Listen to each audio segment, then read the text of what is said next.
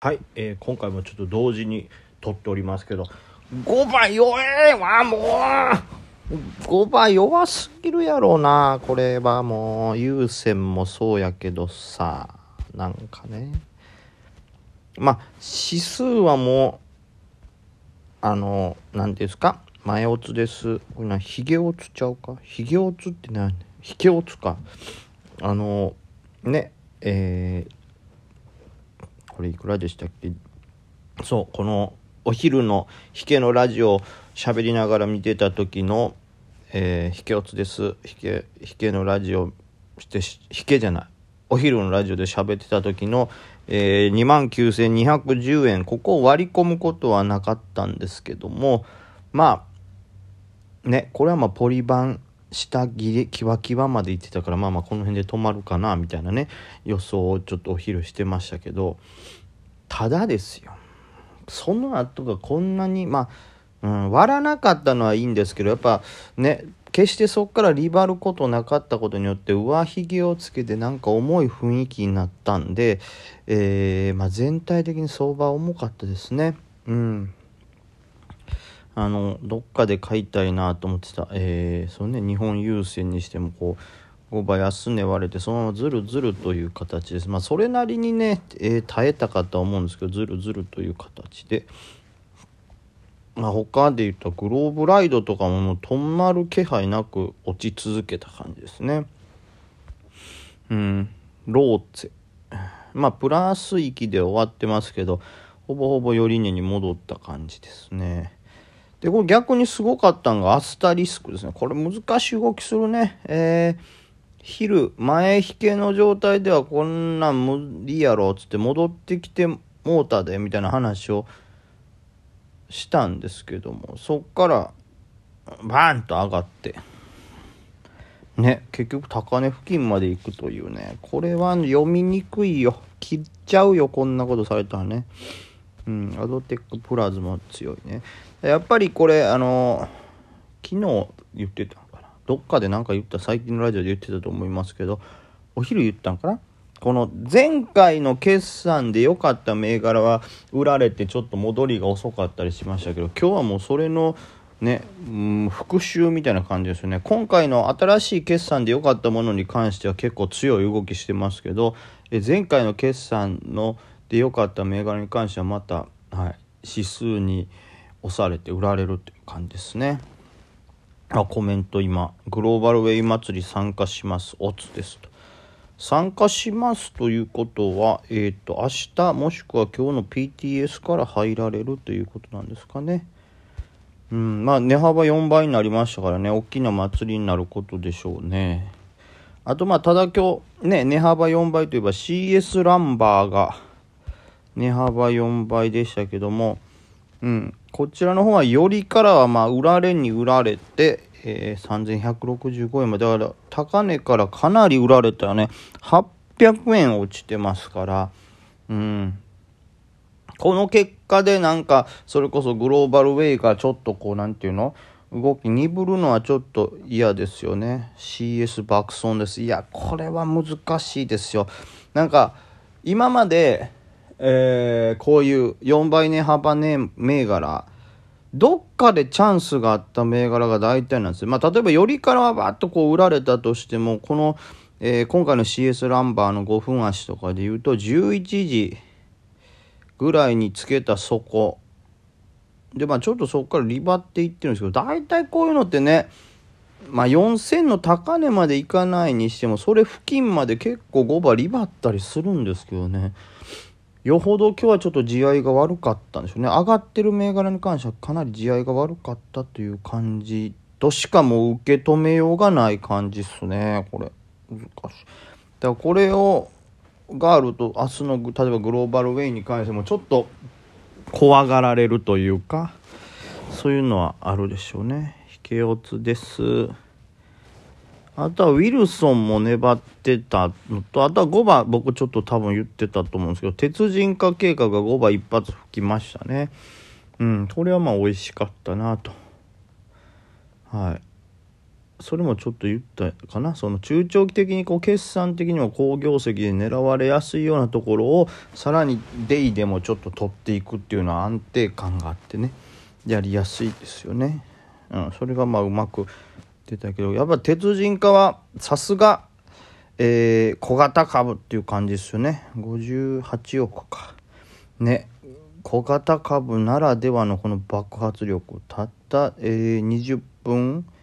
まあ、それでもちょっとかかってる方ですけど20分ぐらいで、えー、10%上げということ。こういうのは取れたらね美味しいしこうこういうのを回転させつつ何、えー、て言うんですかね。この中長期で持ってるやつも持ってたらという感じですね。ちょっとお昼に比べたら聞いてる人やっぱ少ないんだな。まあ生配信は、まあ、こういうことか。ん？まあこういうことなんでしょうね。その何と言ったらいいか。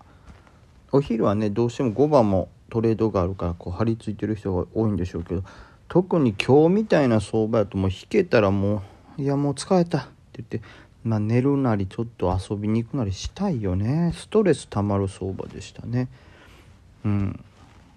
まあお昼でも言いましたけど直近で日経平均が結構上がってたんでまあ調整局面というのはしょうがないのかなと思いますが明日以降どうなるかですね。ここで一回叩かれるとまあちょっと明日ねどうしても警戒感出るでしょうし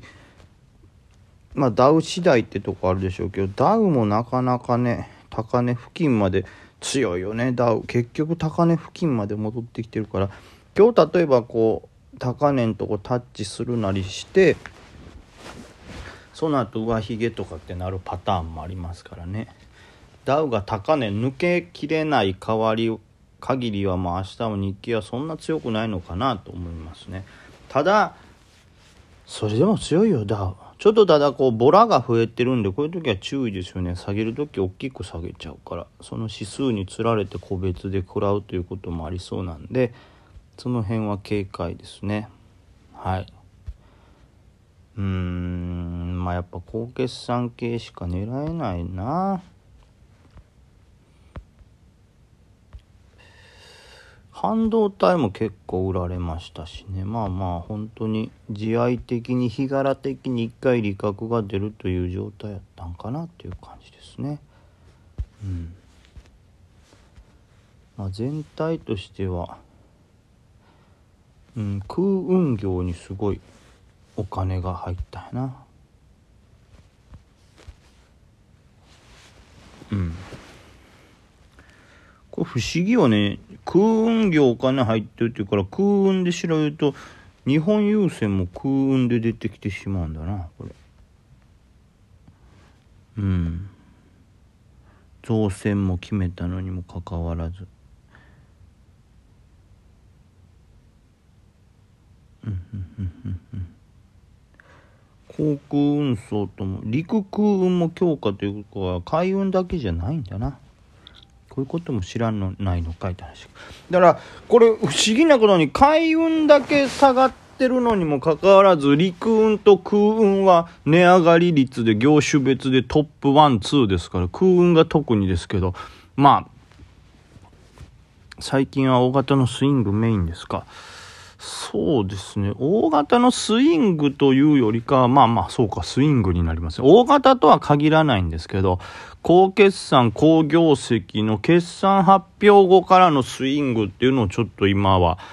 勉強してるとこですね。頑張ってるとこでございます。はい。で、えー、まあまあ、うん。デイもまあまあやるのはやるけどちょっと全体としてはボリュームは減ってるかなっていう感じですね。で、えー、まあ陸運と空運が伸びてるということは、まあ、やはりこうアフターコロナでこう活発化してるってことは間違いないんでしょうね。で活発化してるけども海運に関してはそのコンテナのお金代金がバッて伸びたことによってなんというか、先行して上げすぎてるから、その分、調整したっていう感じでしょうね。うん、そういうことなんでしょう。全体としてそんな感じなんですね。だまあ、やっぱり世の中に関しては、こう、えー、アフターコロナで、えー、まあ元の世界に戻っていってるという元の世界完全には元には戻らんのでしょうけどはいまあ人々の生活が活発になって物流っていうのはすごいまた増えてきてるっていうのは間違いないでしょうね。はい、その中でちょっと海運だけが先行してあげたためにちょっと元気ないという感じ。で、石油石炭とかね、この辺のエネルギー系、資源系、資源系じゃない、エネルギー系に関してはね、今もまだちょっとテレビでまた、あの、えー、いわゆる電力高騰に対して、まあ、どういう風な手段があるかみたいな話をしてるから、まあ、これも調整しながら伸びるんかなっていう感じですね。だからテーマとしては結構広いものが来てるんよね。だから半導体も当然まだ足りてないですし、エネルギーも今後ちょっと心配もあるし、で、あとは何ですかね、まあその物流に関してももう伸びてきてるから、ただこれはもう順繰りっていう感じですよね。順番にどれが上がるのかっていう状態で上がりすぎたやつは下がってっていう全体的なボックスレンジっていう感じになってるから、一個に集中してる感じじゃないから、まあこうなってくるとこう、ね、一つのテーマでバッて設けたとしても、それをずっと握り続ける相場というよりかは、えー、まあ、打って勝ってっていうのをレンジ内で繰り返して、あとは同じレンジ内でも全体的に落ち着いてて下がってるテーマにもう一回移行してっていうのでテーマをコロコロ変えながら、えー、割安なものを拾ってまあそんな大きい値幅を狙わずに利確していくっていうのがまあ今の、うん、立ち回りになるんかな。で、それで多分ね、ちょっと動きがね、そのごちゃごちゃしてどこがいいねんってわからない分、昨日今日とかはデイも盛り上がったんかなと思いますね。逆に安定してやれるみたいな。まあ、しばらくはこの相場になるんじゃないかということで、明日もそんなイメージで